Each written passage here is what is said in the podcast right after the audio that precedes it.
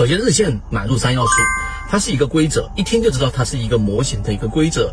一旦有了规则，一旦有了模型的标准，那么实际上在你的交易过程当中，原来那些模糊化的东西就会被我们所说的交易给它框住，才有了所谓的标准。有了所谓的标准，才会有所谓的取舍。那么，所以我们说建立交易模式是非常非常重要的一个核心。这是第一个我们传递给大家的信息。第二个，我们非常感谢我们圈子里面所有做过贡献的和。那这个就是我们说一个好的圈子啊，你可以想象一下，就相当于是不是一个好的一个这种学习的班级而已啊？你看最近高考对不对？一个好的学习氛围不一定大家都在一个特别尖子班的一个一个氛围，而反而是大家朝着共同的一个目标，或者是某一个我们想要去解决的一个呃一个一个一个问题，然后我们一起发起了这个问题的讨论以及我们的方法的分享。我觉得这个后者的环境会更好，因为学习啊，然后呢，在大部分情况之下都不是我们说主动性的。例如说，当你参与到圈子船员里面的，我们给大家提供了航线的订阅的时候，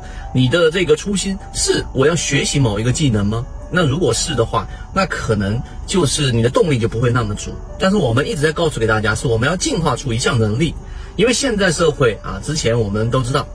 罗胖提过的这一个社会，我们需要像 U 盘一样的人，在任何一个地方，只要一插入啊，一插进去，它就会体现出自己的功能，就完成协作，拔出，然后跟另外一个团队协作，它又可以做它自己功能的一个表现。那跟我们的交易实际上也是一样的，就是当我们有足够多的模块，而且是有效的情况之下，你的模块可以跟其他的交易模型进行结合。那所以我说，后者我们以某一个问题，或者说你订阅航线的情况之下，你并不是以抱着说我要学习某项技能，而是我要进化出。因为我一直一直给大家强调，这不是在咬文嚼字，而是进化，它表现出的是一种你面对大自然残酷的环境之下，如果你不生长出这个能力，你就必定会淘汰出去。啊，那学习就不一样，学习我学不好也还好吧，对不对？顶多就是学分比较差一些。所以我们说，大家尽可能用进化的这一种标准来要求自己之后，你就会，哎，跟我们核心船员的感受是一样，就大家无论任何时间啊，只要提起某一个话题，而这个话题自己有能力出做出一些分享，或者说是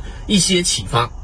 那任何时候你都是抱有最强的主动性的，这也是为什么两点钟、三点钟我经常还在跟我们核心船员在聊的一个原因。因为我们发起的任何一个我们说的这一个模型的这一种优化，或者说是某一个交易模块的整理，那么最终受益人都一定是我们自己啊！因为我们的交易所有人都是一样的，都是需要不断进化、进化再进化的，学习、学习、不断再学习的，这就是一个过程啊！变化是市场唯一不变的东西，这个道理你明白，但我们在实践。所以今天我们说的这个日线买入三要素作为结尾，告诉给大家，所谓日线买入的三要素啊，实际上就是很简单啊。第一就是我们所说的日线的这一个买入信号，就例如说一买、二买、三买。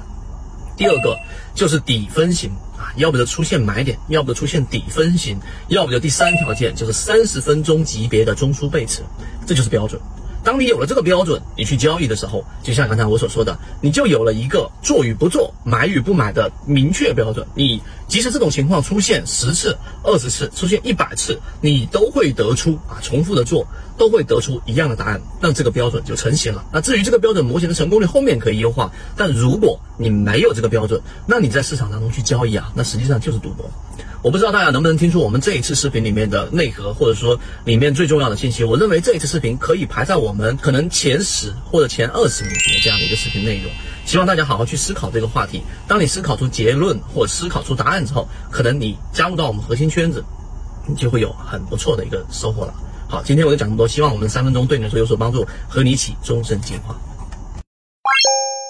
我们圈子现在正在讲的实战系统专栏。完整版有非常详细的视频和图文讲解，帮大家建立一个完整的交易系统。所以，如果你想进一步的完善自己的交易框架和模型的话，可以拿出手机，一步关注“股掌资上”公众平台，加入实战圈子，系统进化。我们下期见。